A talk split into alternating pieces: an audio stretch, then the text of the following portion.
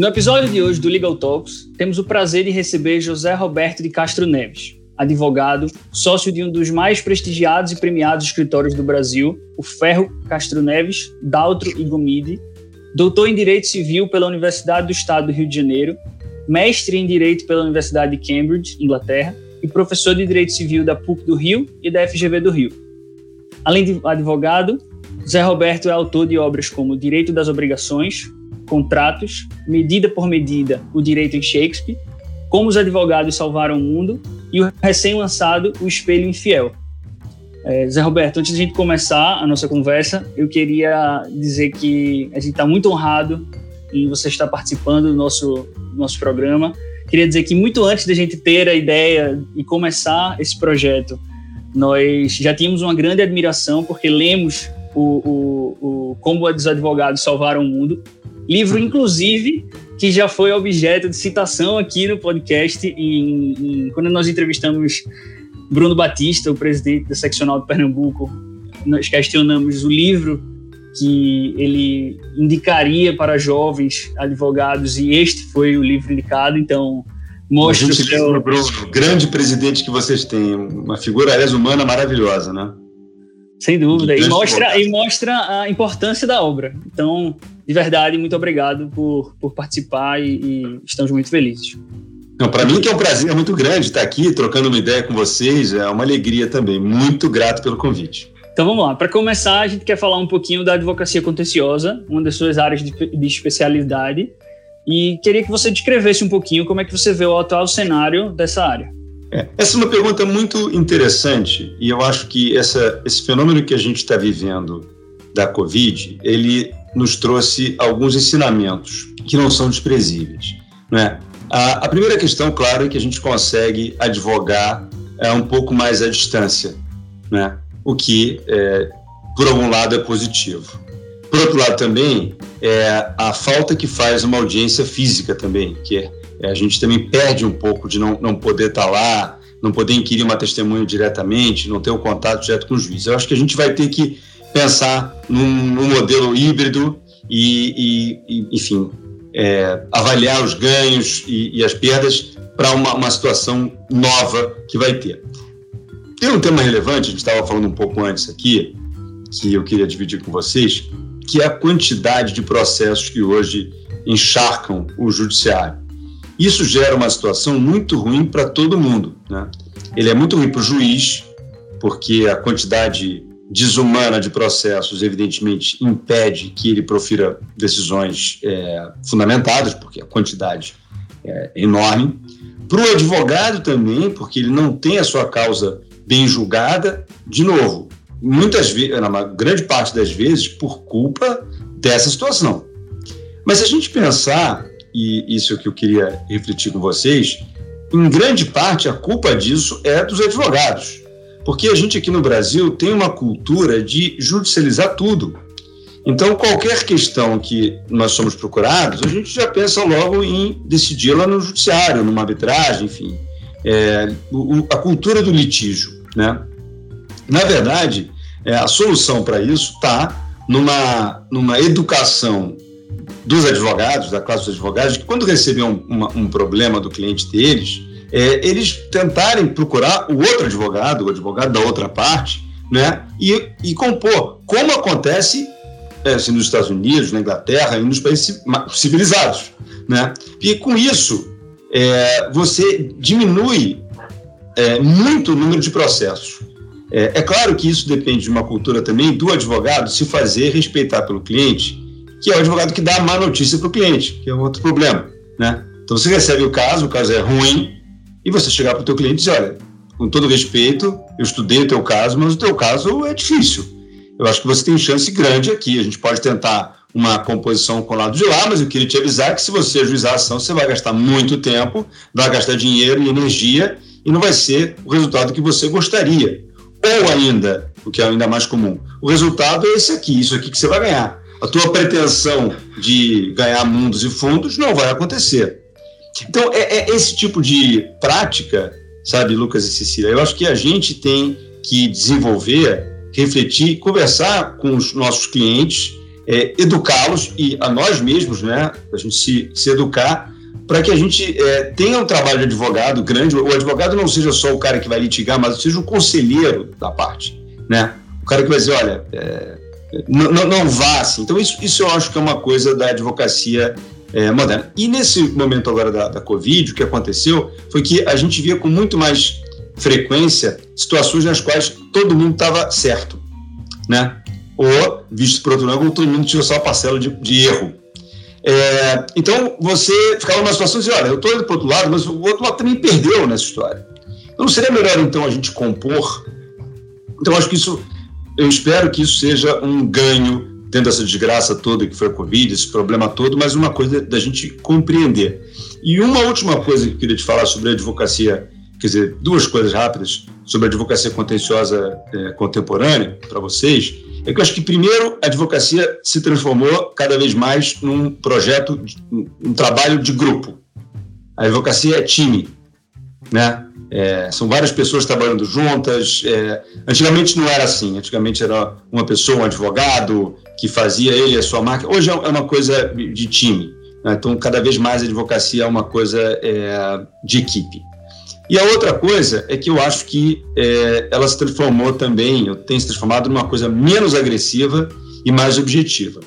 Se você vir as, as, as petições é, de 20 anos né, atrás, é, a advocacia como ela era exercida contenciosa nos anos 70, 80, você vai ver que é uma coisa mais longa e muito agressiva. É, isso, isso eu acho que é uma coisa do passado.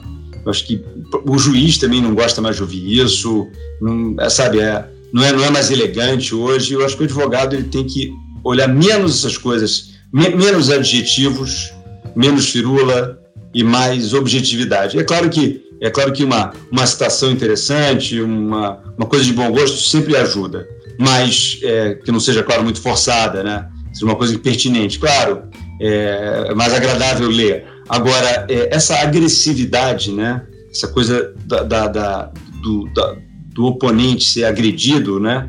Isso eu acho que a advocacia contemporânea contenciosa deveria banir isso como uma coisa que não é boa e guardar os, os adjetivos, a violência para situações muito excepcionais.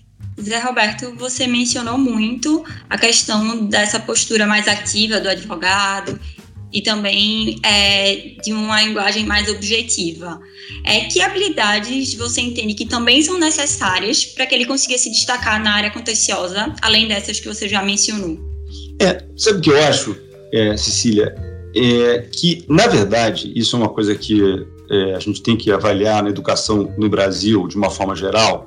Infelizmente, o Brasil é um país que não é, dá muita atenção para isso, e isso é claramente uma das razões pelas quais a gente está atrasado, é que é, a, a, educação humanista ela, ela é muito importante. É, na faculdade de Direito, por exemplo, a gente se preocupa demais com a educação científica, né? E é óbvio que a educação científica é muito importante. É muito importante você conhecer direito civil, é muito importante você conhecer processo para você ser um bom advogado, você ter uma, uma excelente noção de direito constitucional, enfim, tudo isso é fundamental, né, que é importante, é fundamental. Entretanto, na minha avaliação, é mais importante ainda do que isso a formação humanística. Porque a formação humanística, em primeiro lugar, vai te permitir é, ter um discernimento ético das coisas, uma compreensão axiológica, valorativa do que você está examinando. Então, a, a, a, educação humanística ela precede a tudo. Então, você pode ter um julgador, você pode ter um advogado que seja um craque em direito sei lá, civil ou tributário, se ele não tem uma formação humanística, é, certamente ele não vai, ser, não vai executar bem a profissão dele. É, ele vai ter deficiências e pode até gerar grandes desgraças. E vou dar um exemplo, claro que é um exemplo radical, mas é um exemplo verdadeiro, que é a Alemanha nazista, com seus juristas extraordinários, quando acharam que você podia é, é, separar completamente qualquer valor humano e, e, o direito se justifica por ele próprio, o que evidentemente gerou o Holocausto. O direito não se justifica por ele próprio. O que justifica o direito é a sociedade, né? Isso aqui é que é a razão pela qual o direito existe. Se o direito achar que ele vale por ele próprio, sem esses valores, ah, o resultado a gente já viu que não é bom.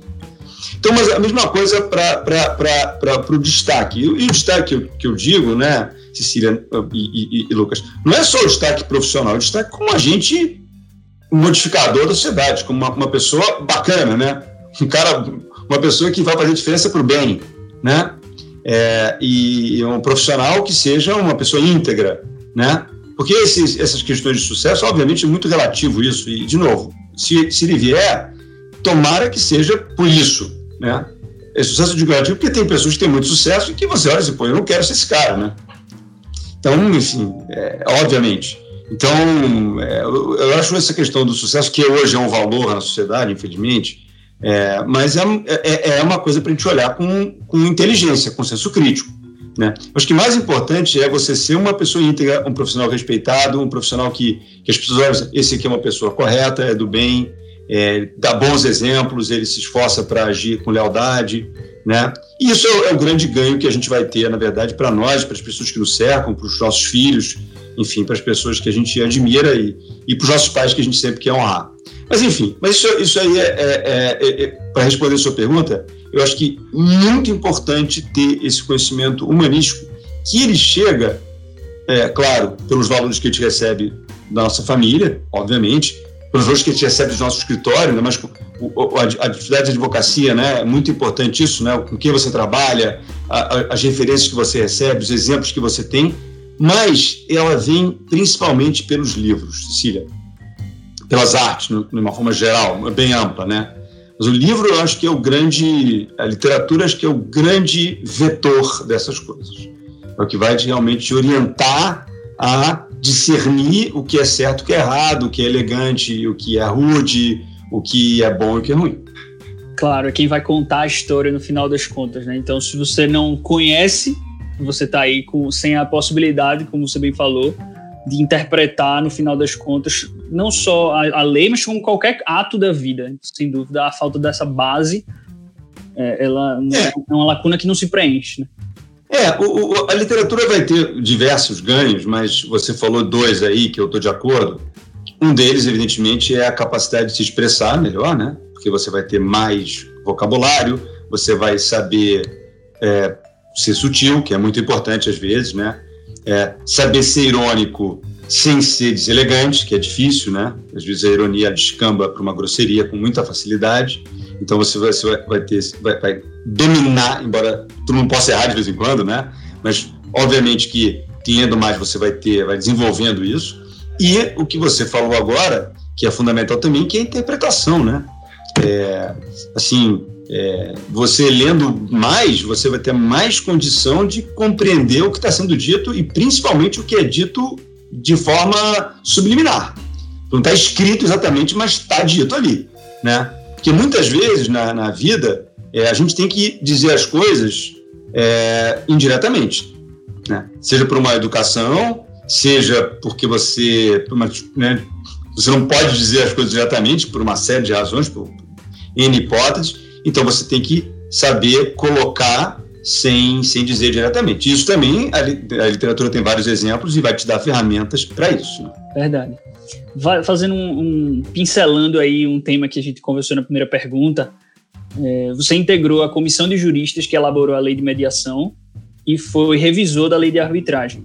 Levando em consideração essa bagagem que você teve, você acha que o Brasil tem utilizado bem esses outros métodos de resolução de conflitos ou ainda há um grande caminho a ser percorrido? Olha, a, arbitragem, com certeza, é, a arbitragem se desenvolveu extraordinariamente no Brasil. Eu acho que o, próximo passo é a gente abrir o mercado para mais pessoas é, é, aplicarem a arbitragem. A arbitragem tem uma série de, de, questões, de, de, de vantagens e, de novo, não, não, tem, não é que a arbitragem seja melhor que o judiciário, o judiciário é melhor que a arbitragem, isso não existe. É claro que tem momentos que a arbitragem ele funciona melhor, tem outros que o judiciário funciona. Ambos são excelentes formas de solucionar os, os, problemas se você precisar chegar lá. É, eu acho que, de novo, é, hoje a, o desafio da arbitragem no Brasil hoje é ele abrir mais pessoas fazendo arbitragem, com mais tempo de fazer arbitragem. A gente tem um, um grupo excelente de, de, de, de, profissionais que desbravou a arbitragem no Brasil e, e, e a eles é o mérito da arbitragem ter ido muito bem, mas é o momento agora de você aumentar, até porque todos são humanos, tem o tempo lá deles, então, enfim, então é, é o momento de abrir mais gente fazer. A mediação, Lucas, é que eu acho que a gente ainda está devendo. É, isso tem a ver aquilo com que a gente tinha mencionado antes, que é essa cultura de litígio, né? É, e é aquela história, é, assim, aquele fala, ah, quando não quer, dois não brigam. Isso é a maior mentira do mundo quando você, quando você começa a advogar, você vê. Não, quando não quer, dois não brigam. Pô, não é verdade. Várias vezes você tem um cliente, você não quer brigar de jeito nenhum, mas o cara faz tudo, pinta a borda em cima do cara, o cara vai ter que brigar. Então, é, e a mesma coisa é, para a composição, para mediação. A mediação, né, os dois precisam querer mediar. Então precisa ter uma cultura e eles têm que compreender as vantagens econômicas, as vantagens é, é, espirituais até, né? Tempo que eles vão economizar mediando. Mas isso eu acho que é uma, é uma, é uma questão cultural e que de, demanda uma atividade dos advogados. Aqui, nós, advogados, a gente tem que fazer essa autocrítica. Né? A gente tem insistido com os nossos clientes para isso, né? a gente tem alertado: olha, eu posso brigar para você, vai demorar muito tempo, né? porque o judiciário é soberbado, se for uma arbitragem, vai ser custosa. Enfim, é... quando a gente pode tentar uma composição. Eu acho que se o cliente é alertado pelo, pelo seu advogado disso, bem alertado, de forma honesta, é, a chance de você resolver isso é, numa mediação, uma mediação institucional ou numa mediação mais informal, é enorme. Então, eu acho que esse, a mediação a gente está ainda devendo e estamos pagando uma conta exatamente por não ter desenvolvido tanto a mediação. Ainda sobre essa questão, é, eu sou bastante entusiasta dessa ideia de métodos mais adequados de resolução de conflitos, sobretudo também dos métodos autocompositivos. É, eu entendo que o CPC ele até tentou fomentar isso, mas acabou que na prática é, virou algo mais banalizado. E eu queria saber, com base na sua experiência internacional, o que você acha que falta no Brasil, quando comparado a outros países em que esses métodos são utilizados de formas mais amplas?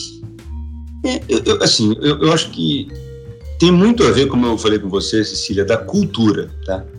Da cultura do, do advogado em, em, em, falar em mediação, em, em, falar não para o cliente, podia estabelecer uma grande é, campanha, é, hashtag advogados que dizem não, né? Porque isso é, é muito advogado que diz ao cliente, olha, desculpa, isso não vai dar certo, enfim, e o cliente ter a inteligência né, de, de dizer que ele está indo para um cara que quer o bem dele, que quer ajudá-lo. Então, e, e, tem que estar honesto. Eu, eu, eu, a minha experiência, eu vejo muitas vezes é, advogados admitirem o, o, cliente dele entrar em ações que fadadas ao fracasso. Enfim. E ele dizer, poxa, vamos conversar. Você já falou para o teu cliente que isso aqui não faz sentido, esse, esse, esse teu pleito, esse é um sonho que nunca vai ser concretizado.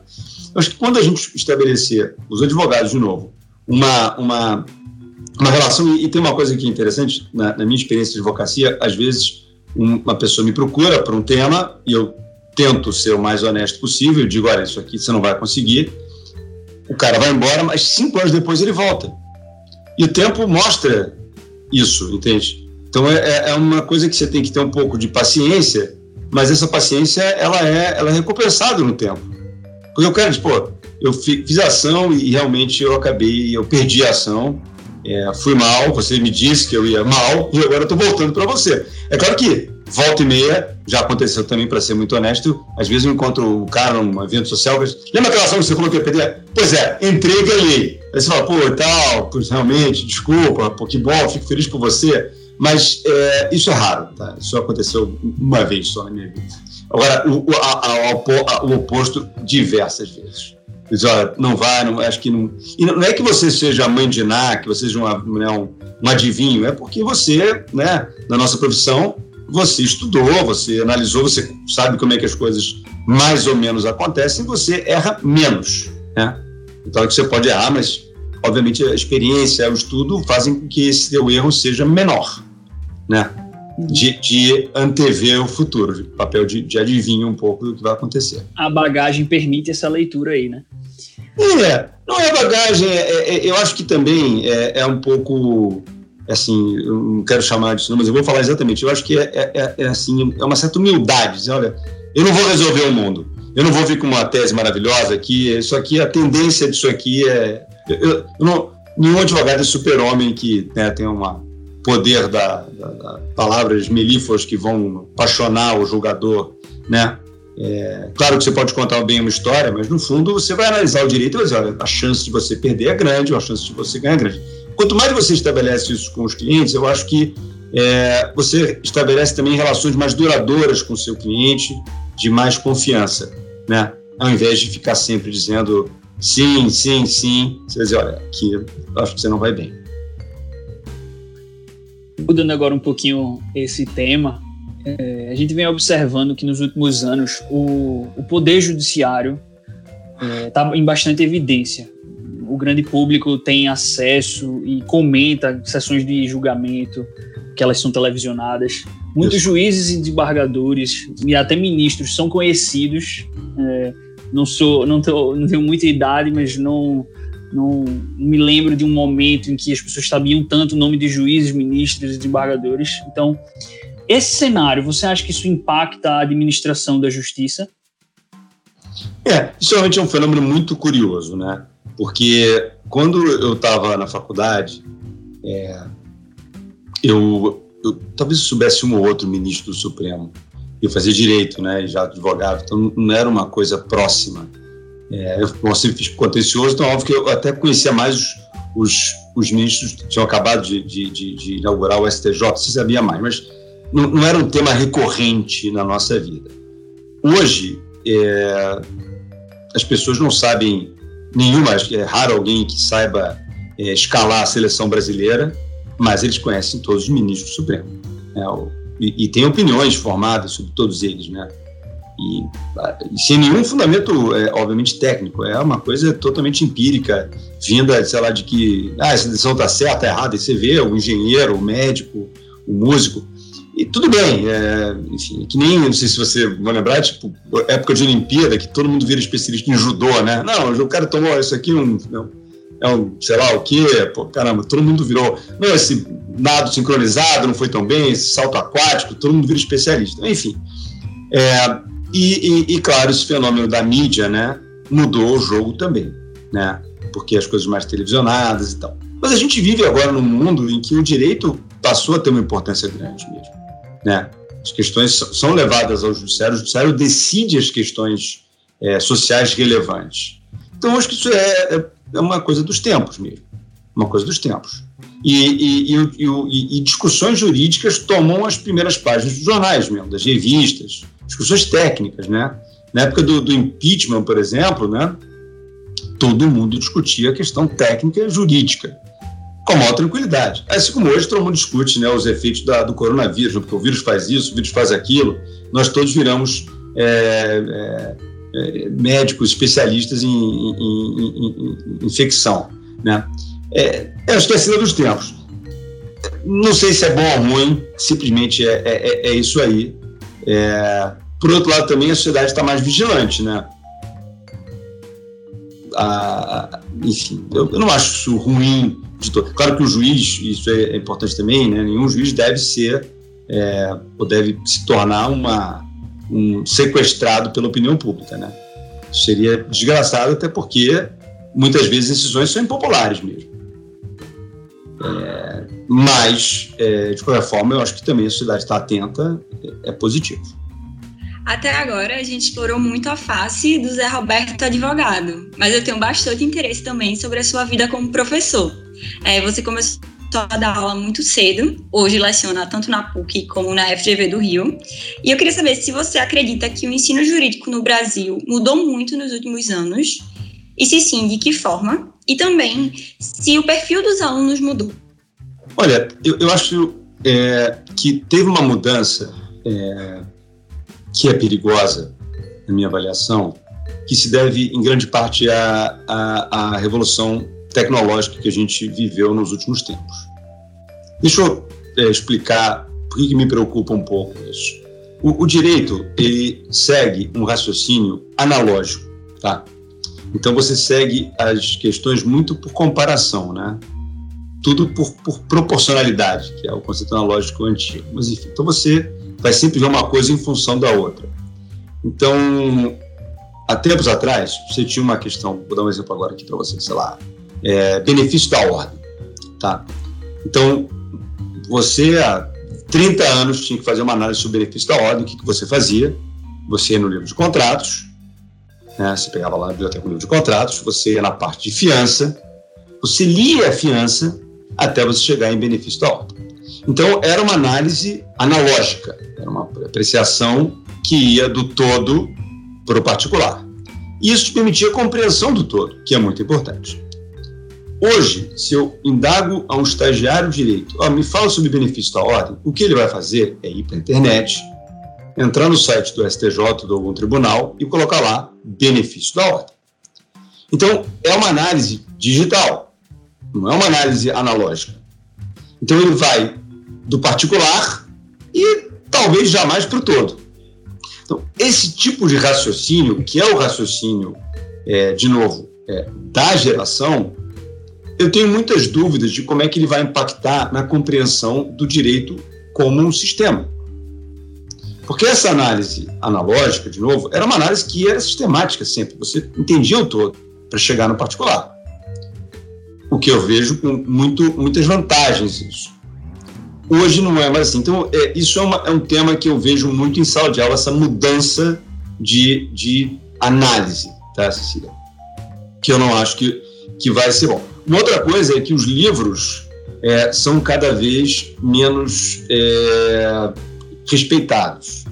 O estudante de direito hoje estuda muito pela internet, pela, por um acordo que ele vai ler, por um tema que ele vai abrir, é, menos é, claro, é o cacuete, é o, é o, sinal dos tempos, menos por um livro que ele vai ter. Então, volta e meia, vejo em sala de aula, o cara achar uma, uma referência na internet sobre algum determinado assunto que eu estou lendo, e aí você vai ter a grande desgraça que é a, a fonte. Da onde que ele está colhendo aquela informação? É uma pessoa que estudou aquilo profundamente, que analisou, que refletiu, né? É uma fonte que está trazendo uma, uma informação que seja a, a dominante, ou ele está pegando de uma, de uma fonte totalmente desacreditada, de uma, de uma pessoa que não estudou aquilo profundamente, mas, de novo, na internet cabe tudo. Então, esse é, outro, é um outro dilema, que é o dilema, aliás, para tudo hoje, que é ter a inteligência de filtrar a fonte, já que a gente recebe muita informação. Então, essa é outra questão interessante, né, Cecília, sobre, sobre é, sobre o, o, a educação jurídica mais recente. A gente tem muito mais ferramenta, é, mas ainda não, não, não, não, talvez tenha uma dificuldade de usar isso, vai precisar de uma inteligência para usar. Agora, o curso de direito, eu acho que também tem que, tem que mudar um pouco. Ainda é muito é, cuspigis, né? Professor falando uma coisa muito é, assim de cima para baixo. E aí a gente vai, é, eu acho, a tendência é, num determinado momento do, do futuro, isso mudar e uma coisa de estudante que vai estudar a prova antes. No caso de direito, no Brasil inteiro, é um curso profissionalizante. Nosso curso de direito é um curso que o cara, é, no, lá, no quarto período, terceiro, quarto período, começa a estagiar, e aí já dá muita atenção. Ele não é só estudante, ele é estudante e, e quase advogado, às vezes até já é advogado. E, e, e isso também prejudica o, o, estudo. Ele vai precisar ter um esforço muito grande para conseguir dar conta do estágio dele lá do, e, e ainda assim é, se esforçar na faculdade, que é um momento fundamental na vida do, do profissional. Né? Então, é, são essas considerações é, que, eu, que eu acho que mudou um pouco nesse tempo de, de, de, de faculdade. E agora falando sobre o Zé Roberto autor. Uma das suas grandes paixões aí, segundo a gente, a gente colheu as informações. Você é autor de vários livros, já tem escrito obras específicas sobre literatura jurídica, mas também sobre romances. De que forma essa sua paixão também ajudou a se tornar um advogado melhor? Queria que você falasse um pouco sobre o cenário geral aí do, do Zé Alberto, escritor, por favor. Assim, obrigado pelo teu, pelo teu carinho, esse elogio implícito aí. Eu não sei se isso transformou no advogado melhor, mas, é, assim, primeiro me deu muito prazer, né? Porque eu, eu tenho muito prazer em ler. É um, é um grande companheiro, né? É, leitura, é, para mim, é um momento de, de, muito, de, muito, de muita alegria para mim.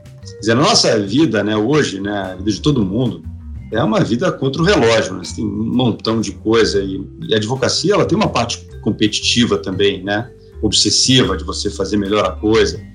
Então a, a, a leitura ela é um oásis, ela é um lugar que você é, sai do mundo e entra naquele negócio na tua cabeça. Então isso é um, se desliga um pouco. Então ela tem esse primeiro aspecto que eu acho que é muito importante. Está uma tranquilidade na hora que está com a tua, com a tua, com a tua cabeça.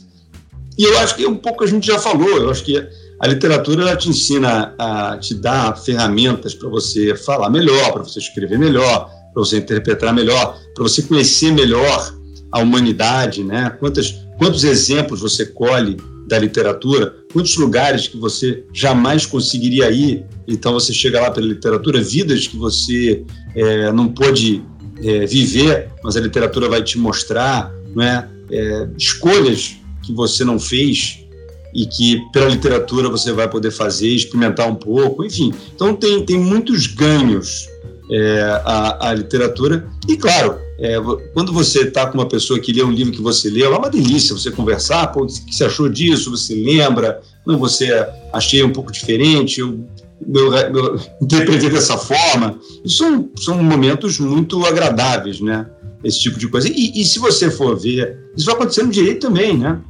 É um treino, portanto, porque no direito é a mesma coisa, quer dizer, você vai chegar num, num, numa, num contrato, numa determinada cláusula, e vai ler uma coisa, a outra parte vai ler de outro jeito, ou até você vai ter ferramentas para ler até de mais de uma forma.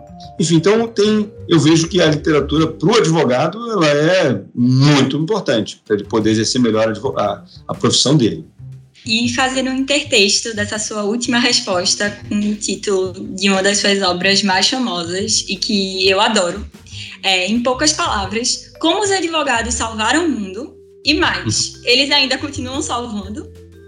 É, essa história, é, Cecília, é o seguinte: eu, eu gosto demais de história.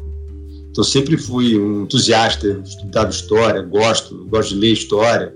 Enfim, é engraçado na vida porque tem momentos que você lê só romance, né? Tem momentos que você lê só ensaio, ou biografia, ou enfim, você vai, você vai depois você volta.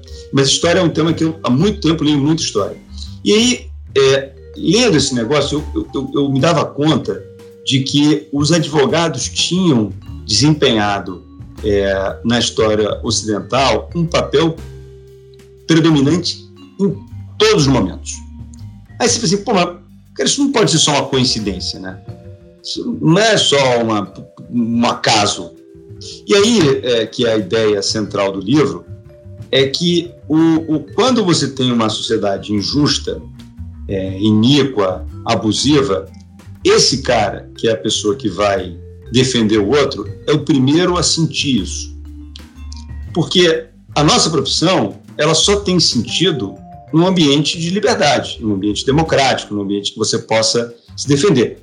Se o, o, o, a gente viver numa ditadura, a gente viver num, num, ambiente autoritário, né, em que você não possa se defender, nós aqui, nós três aqui agora conversando, a gente vai dizer, bom, então eu vou mudar de emprego, porque eu não sei fazer mais nada. Eu não posso me defender, eu não posso defender a pessoa.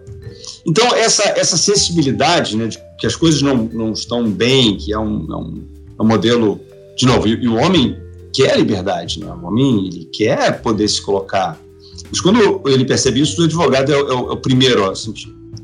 E logo o primeiro a se rebelar também. E é o cara que vai organizar o sistema. Quer dizer, para você mudar o sistema, você tem que compreender o sistema e poder estabelecer novas, novas regras, propor outras soluções para o sistema.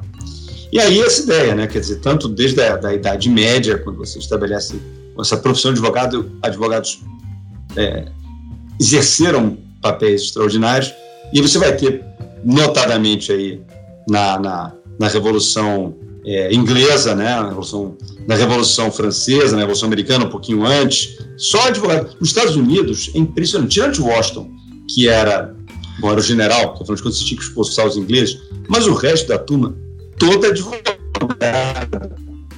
E, e, e, o que leva ainda a um outro assunto que é para a gente refletir, e Recife estava fora disso, que Recife realmente, por isso que não é à toa que Recife sempre foi um, uma, um lugar, Recife Olinda, né, é, diferente do resto do país, é, mas no momento da, da liberdade dos Estados Unidos, da independência, eles tinham uma dezena de universidades e, e, e várias faculdades de direito que formaram essa turma. que foi que foram os, os o, próprio Hamilton, né, saiu da do St. Kitts para ir estudar lá, mas Jay, né, é, todos esses caras eram eram eram eram advogados, exerciam advocacia, né? E no Brasil, diferente é, até até a independência, você não tinha universidade no Brasil. Então, é, você não tinha ensino. E o ensino é importante para poder discutir, para poder trocar uma ideia. E o que, que faz é, com que Recife, até a de vocês, seja tão diferente? Porque você tinha um seminário aí, né? O seminário era um lugar de, de estudo, de pensamento, né? Então, tinha as ideias todas, então todas as revoluções, aí, esses, esses pensamentos de liberdade fortíssimos que irradiavam aí da, né, é, de Pernambuco, todos eles por conta disso. Né? Então, o ambiente de, de, de, estudo, o ambiente de, de, de, pensamento, liberdade de expressão, só a sociedade só tem a ganhar. Mas, de novo, voltando, é, mas você não tinha advogado. E, e, lá você teve advogados. Né? E, e depois mesmo, né, você vai falar, pô, é, Mandela, pô, Gandhi antes dele, né? todos são é, advogados e, e com base nesses nesses conhecimentos jurídicos, eles conseguiram salvar o mundo, né? Então essa, essa, é, essa é, é a brincadeira aí. A, a, foi uma pesquisa muito divertida que deu muito trabalho também, mas enfim, um trabalho muito prazeroso que foi de ficar e cada vez você começava a descobrir mais caras. Você sabe, é, Lucas, hoje eu ainda vejo umas pessoas que eu nem falei, eu podia ter falado desse cara que foi um outro cara extraordinário aqui, outro advogado incrível, que também fez a diferença e é incrível como, como é, a, a, nossa profissão, por isso mesmo, porque a gente tem, toma essa, essa, essa, essa, essa ideia né, de defender os outros, de proteger os outros, e, e a gente acaba realmente na, na ponta de todos esses movimentos. Claro, e você fala aí, ah, era uma brincadeira. Te atalhar, mas o que é legal desse, desse trabalho é que, é que às vezes você dá isso para um advogado que não tinha a dimensão histórica da importância da profissão. E até é bom porque ele compreende melhor o papel dele, né? Claro, foi, inclusive isso daí é base do que eu ia dizer também. Você fala, ah, não era uma brincadeira, mas uma brincadeira genial. Eu li esse livro já faz eh, uns três anos ou mais. Mas na época eu fiquei super empolgado porque eu pegava as histórias que você contava, que você narrava ali naquele momento, e eu mostrava às pessoas: olha, tá vendo aqui o que a gente faz? Se não fossem esses advogados, talvez o mundo, como a gente vê em, em, em, em certos aspectos, não seria como é. Então, por nada. Eu, eu, eu, eu acredito nisso, eu acredito, essa, eu acredito nisso, né? Eu acredito que os advogados realmente essa, essa mentalidade jurídica ela te é, ensina, no fundo, a, a, organizar o seu pensamento, né, estruturá-lo, é, e inclusive com essas questões valorativas, de legítima defesa, é, liberdade de, de, expressão, né, bom contraditório, né, e percebe que isso é um, é um ganho. Eu tenho um trabalho que você não citou ainda, é, eu estava falando agora, que chama-se é, A Invenção do Direito, não sei se você conhece esse, mas é um trabalho sobre a dramaturgia grega. É um trabalho muito legal, o Barroso até fez o prefácio, e, e, e o modelo, o conceito é esse que, que a democracia não é, não, é um, não é uma dádiva e não é uma coisa natural. Ah, né, você não tem democracia entre os leões, entre os macacos, não tem democracia. Democracia é um conceito racional, é, que o homem percebeu que é a melhor forma para ele resolver, é, para ele, ele viver bem em sociedade. Então, é uma coisa que tem que ser estimulada, né? Porque é, a, natureza humana, na verdade, muitas vezes é de tomar controle da coisa. É muito mais fácil você mandar né, do que você dividir, ouvir o outro. É mais fácil dizer, eu quero assim, né? Mas você tem que perceber que é, deixar o outro falar, é, ouvir outras opiniões, ceder, admitir que, né, que o grupo pode ter razão, isso no longo prazo traz bons dividendos para você, te faz a tua vida melhor, né? Então, enfim, então esses são, são, são, são conceitos importantes. A democracia tem que ser, tem que ser regada e a nossa atuação de advogado mostra como isso é precioso. E eu acredito que a partir do momento que a gente percebe que isso é uma conquista, como você falou, e não uma dádiva, algo que nós sempre tivemos e sempre teremos, é. a gente passa a ser muito mais responsável em relação a ela, e muito mais vigilante também, né? Principalmente em momentos turvos, como já passamos e que ainda estamos passando. Eu, Cília, eu acho exatamente isso. Assim, a, a, a democracia é, é, uma briga todo dia, porque a humanidade, a, a, a nossa, nossa é, maravilhosa humanidade, ela não é essa. Deixar o animal quer dominar o outro, né? É uma questão racional, de refletir como isso, como isso pode ser nocivo, né? Para uma vida é, saudável em sociedade. Hobbes já dizia, né, que o homem é o lobo do próprio homem. Se ele estava certo. É, é o homem o homem é o lobo do homem, né? E, e, inclusive na advocacia a gente vê que, como ele não consegue ser mais homem, muitas vezes ele virou a raposa do homem, né? A gente diz isso com muita frequência. Não é mais o lobo, ele virou a raposa, é uma malandragem, né? Ele não come, mas engana, né? Enfim. E agora sobre o seu último livro, que foi lançado no final do ano passado, você fala um pouquinho da relação da arte com o direito, né? ligando dois mundos que pareciam não se tocar muito além da, da, da disputa judicial e propriedade. E fala aí sobre o caso da, da Dama Dourada, que foi narrado por você e também já virou um filme. É, o filme é legal, né? É, é aquele filme é incrível. É, você poderia dar aí algum outro spoiler desse? O livro é muito legal. O livro que inspirou o filme é muito bom também. Você podia dar aí um spoiler desse seu livro para os nossos ouvintes? Não, claro, com, com o maior prazer. O, o, que acontece também é que essa nossa vida de, de advogado, de, de, de bacharel em direito, é, de uma certa forma, né, uma certa alfabetização. Porque você começa a ver as coisas sempre por um viés jurídico. Eu não sei se vocês já têm essa lembrança, é curioso, de quando a gente não sabia ler. Eu, eu, eu, tenho essa lembrança.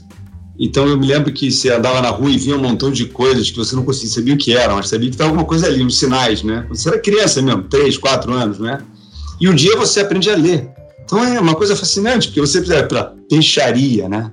Opa, caramba, na sapataria, né? Sei lá, você começa a entender o que, que são as coisas, loja, né? Você, você olha para ali as coisas têm, têm, têm, você ganhou um sinal. O, o, o, direito é muito parecido com isso, porque quando você né, é, começa a entender o direito, você lê as coisas de outro jeito. Você, você faz um raciocínio jurídico, né? Isso acontece com outras profissões também, mas obviamente estamos falando aqui da nossa, né?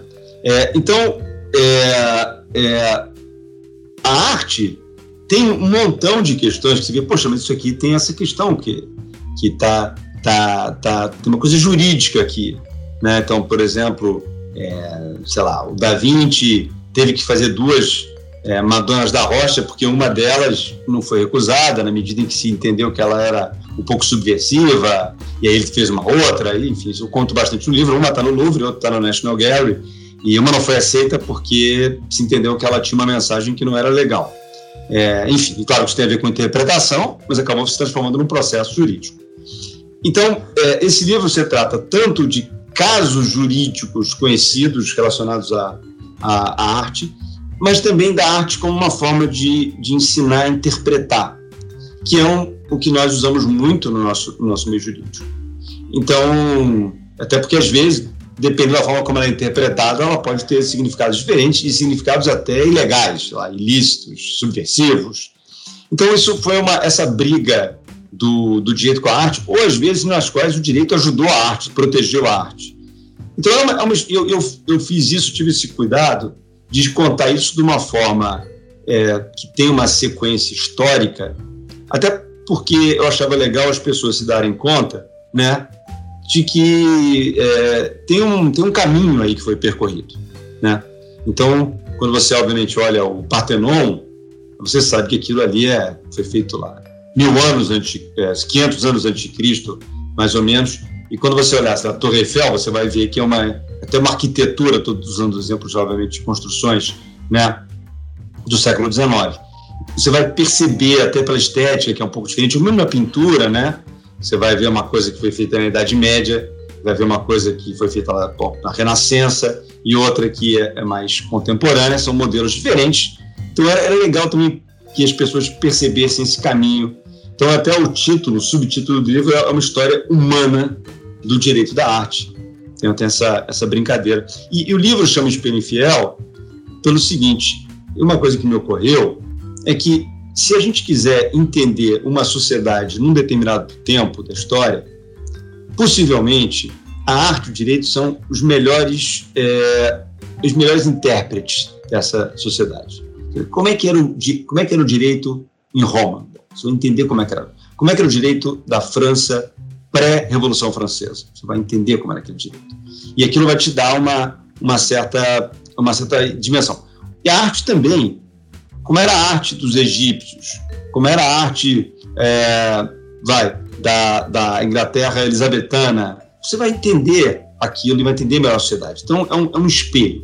Entretanto, é um espelho que carrega emoções, é um espelho que carrega, claro, opiniões, é, individualidades. Então, não é um espelho fiel, é um espelho infiel, não é um espelho perfeito.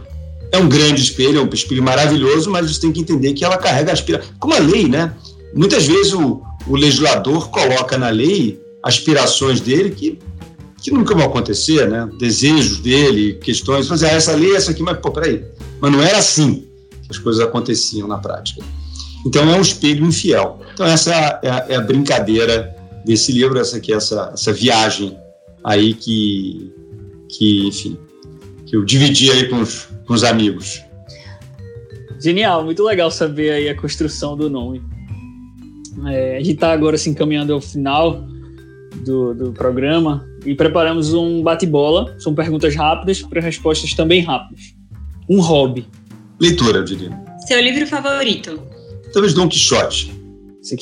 Talvez, né? Porque é tanta coisa. Hobby também, faço um montão de coisa. Eu, eu, eu adoro música, então eu toco violão, eu toco piano, eu adoro. Eu adoro jogar tênis. Eu jogo bastante tênis, na verdade. É, enfim, então são hobbies todos, né?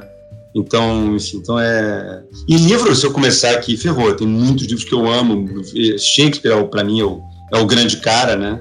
Uhum. Obviamente, eu tenho Assim, eu adoro, adoro, gosto muito, estou sempre lendo, estudando. Eu tenho, na verdade, um lançamento de um livro que eu participei hoje ainda, daqui a pouco eu vou fazer uma, uma apresentação daqui a, daqui, a, daqui a pouquinho de um livro sobre Shakespeare, que eu participei. Enfim, eu dou, eu dou, eu dou bastante tempo curso sobre Shakespeare, né, que é um outro tema que eu, que eu adoro também, eu tenho fascinação. Então é difícil, eu, sou, eu adoro um montão de coisa, né. Então, nosso então, programa ficou um pouco incompleto, porque a gente perguntou sobre o Zé Roberto, advogado, professor, autor, mas estou vendo que faltou o músico e o, é, e o tenista. Não, mas eu toco mal tudo, ô, Lucas, deixa eu explicar. Eu toco mal tudo, tá? Mas eu me viro em tudo mal, mas eu me divirto muito. Boa. Essa aqui vai ser um pouco mais difícil. Se você pudesse recomendar apenas um dos seus livros, qual seria? É, depende para quem, né? Então, tá, para uma pessoa talvez um, para outra pessoa talvez outro. É, é, enfim, é, é, difícil. Esses, esses, esses, esses, é, é, esses, são todos, acho que são todos divertidos, né? É, esse medida por medida, o jeito em Shakespeare, é, eu acho que é muito legal, mas os advogados salvar o mundo, é, acho que também tem o seu valor. Esse, a invenção do direito, enfim, eu não vou saber. É que, sabe, sabe filho, eu, eu tenho três filhos. Qual é o filho que você mais gosta? Ferrou, né, cara? Você adora todos, cada um de um jeito, né? Pergunta indecente, né? Não dá. Sei lá, não sei, cara. Então vai, passa. Acho que gosto mais do próximo, que eu não sei qual vai ser muito bem. Já tenho uma base de ideia, mas talvez o próximo. Né? Boa. Um jurista. Olha só, eu, eu vou falar de um, grande jurista para mim, que foi o Heber Chamon, que foi um monstro do direito civil, é, um grande, um dos autores do Código Civil, e eu tive assim a alegria de conviver com ele, já faleceu, é, era um cara extraordinário, um humanista, é, um grande, um dos maiores civilistas que o Brasil já teve. Mas tem pessoas que têm sido juristas que eu tenho muita admiração, Xodós, enfim, eu acho o Caio Mário um grande jurista, Orlando Gomes, esses caras civilistas, e eles foram para fora, eu, eu, eu, eu, tinha um cacuete, eu adorava ler o Roberto Ruggiero, enfim, aí eu não sei, eu, são todos são todos pessoas que eu tenho muita muita admiração. Mas são muitos aí, realmente uma carreira de, de juristas que eu é, Ferrara, tem, tem um montão de caras que eu acho que são cinco geniais. O Pontes, claro, todo mundo se apaixona pelo Pontes Miranda em determinado momento da vida, né? É, e depois se desilude também, porque o Pontes é meio contraditório, é, e, e, aí é, pira. Eu acho que o Pontes é o nosso Nietzsche, né? assim, em termos de direito civil, enfim. Mas é também é outro cara que você tem, tem muita admiração. Né? Judite, atualmente, talvez Judite, mas coisa que eu tenho também fascinação, o trabalho dela, boa fé, essa visão toda, eu acho incrível, Judite Martins Costa, enfim, mas tem muitos, muito, muitas pessoas que eu admiro imensamente. Uma conquista da qual você se orgulha? De verdade, é, assim, minha família, né, meus filhos, que eu tenho muito, muito amor por eles, minha mulher, eu acho que isso é uma coisa, e, e de novo, família é uma coisa também, as relações você tem que estar regando sempre, né, mas são, é um, eu tenho muito muita alegria de estar com eles, de verdade. Aliás, essa coisa da pandemia, hoje consegui almoçar com todo mundo. Ó, pô, meus filhos estão na faculdade já, então pô, barato poder almoçar com eles. Então, isso, isso talvez seja conquista. E, e, e, deixa eu falar também, quer dizer, a gente tem lá o, o nosso escritório, é uma história muito legal também, né? São, são meus amigos muito queridos, meus sócios, são pessoas que eu tenho muita admiração, uma sorte que eu tive na vida de trabalhar com pessoas tão competentes. Também tenho muito orgulho disso, para ser, ser franco. Para finalizarmos, você mencionou que para você Shakespeare é o cara. Então, qual frase ou ensinamento dele que você gostaria de compartilhar com os nossos ouvintes? Mas agora, eu, eu, eu, tenho, eu tenho aqui um montão de coisas que vem, que vem à minha cabeça. Porque o Shakespeare é uma coisa muito doida, e isso não, essa frase não é minha, é, é do, do Bloom, que foi um grande shakespeariano, que faleceu até há pouco tempo. E ele dizia que o, o, não somos nós que lemos o Shakespeare, né? ele é que nos lê. Então é, é, incrível você pensar como ele conseguiu colocar no papel um montão de sentimentos humanos, de situações. E não escrevia sobre um caso do momento, né? Eram sempre situações universais. Então você vai encontrar um pouco de tudo ali, né? De todos os sentimentos, né? De inveja, de, de raiva, de amor, de desilusão, mas também de respeito, enfim. É, uma coisa interessante, Shakespeare, ele não tinha heróis, né? É, porque na vida, se você pensar bem, se você for conhecer as pessoas, não tem herói. Todo mundo tem suas dificuldades, né? Então, é, então tinha um montão de vilões, uma galeria de vilões, alguns, inclusive, é, é, apaixonantes até, de, assim, sedutores. Mas, é, então, é, é difícil e, e para cada momento tem a sua. Eu, eu, gosto muito de Beatles também. Eu estou trabalhando agora num negócio que eu estou fazendo uma comparação com Shakespeare e Beatles, uma viagem assim em volta. Enfim, está pronto, na verdade, esse trabalho. Não sei como é que vai ser, é uma coisa muito doida. Enfim, chama-se O Caminho do Gênio. É uma viagem também, de novo, uma, uma viagem sem volta, tá? Mas, enfim, super divertida também. E, enfim, então, esse, é, é, é, esses caras, né, esses caras geniais, são pessoas que têm que se inspirar, né? Olhar, ler, refletir, pensar, né? E, e, e, e você está falando de terminar, eu acho que uma coisa bacana do que a gente falou é que essas coisas de, de literatura, de conhecimento, de cultura, que são muito importantes, né? Tem uma coisa que é legal de você pensar que é gente, isso não te faz, sabe, melhor do que ninguém. É, mas ela te faz melhor do que você era antes, o que já é barato, né? você, você é, é, é, se aculturar, você transforma a pessoa melhor, né? mais próxima dos outros, né? mais tolerante. Né? Não que você vira um santo, porque, pô, obviamente, tem milhões de problemas, defeitos, né? Obviamente tem defeitos, inclusive, de fábrica que você nunca vai, nunca vai largar, mas, é, enfim, fazem tua vida mais rica, né? Para você mesmo, né? E, claro, para as pessoas que estão ao teu redor, né? Você espera, né? Então, então é, é, esse, é o, esse é o grande. Agora, Shakespeare, você falou, tem um montão de coisas, um montão de histórias interessantes. Aí, sei lá, eu te pergunto, que peça que você quer que eu tire uma, uma história boa? Porque tem tantas histórias bacanas em, em, em, em tantas é, dimensões, entendeu? É, enfim, mas é, é, é, uma, é, uma, é uma viagem, sei lá, agora, é claro, é, né, ele, ele, escreveu há, há 400 anos, então é óbvio que a linguagem tem que ter um pouquinho de esforço, um pouquinho, não muito não, para abandonar e, e, e para cruzar essa ponte. Mas o, o, o, prêmio é maravilhoso, né? Quando você tem esse esforço. Acho que com tudo, né? E, enfim, eu peço licença, antes dos agradecimentos finais, para compartilhar que eu estou amando o seu livro Espelho Infiel. E uma parte que me marcou muito e que eu acho que todos que lerem também vão sentir o impacto. Mas eu prometo que eu vou falar sem dar spoiler é quando você Não. discorre do porquê todas as pessoas devem conhecer a arte e o direito. Sendo que a conclusão maravilhosa e ao mesmo tempo simples é que a gente deve conhecer a arte e o direito porque é melhor saber do que não saber. É, né? e, você traz, e você traz uma série de exemplos incríveis de como isso é verdade, né? Inclusive remetendo à obra de Shakespeare. Então, muito obrigada pela sua participação hoje. Como uma fã, assim, eu me sinto muito feliz. E que bom que você pôde compartilhar pelo menos um pouco do seu conhecimento com a gente. Também queria agradecer, dizer que, infelizmente, a gente está gravando o, o programa remotamente, né, por causa do Covid, que teria sido ainda mais prazeroso conversar com você pessoalmente, mas, verdade, obrigado pelo tempo e foi incrível. Espero que todo mundo goste. Bom, Lucas e Cecília, muito grato a vocês pelo convite. Eu, eu não sei se vai ser rico ou não, mas para mim foi muito divertido conversar com vocês. É, brigadíssimo pelo, pela, pelo carinho que vocês tiveram. Obviamente, eu estou entendendo que tudo, esses elogios todos estão um pouco, né, como, como ser humano é, generoso, né? Então, muito obrigado.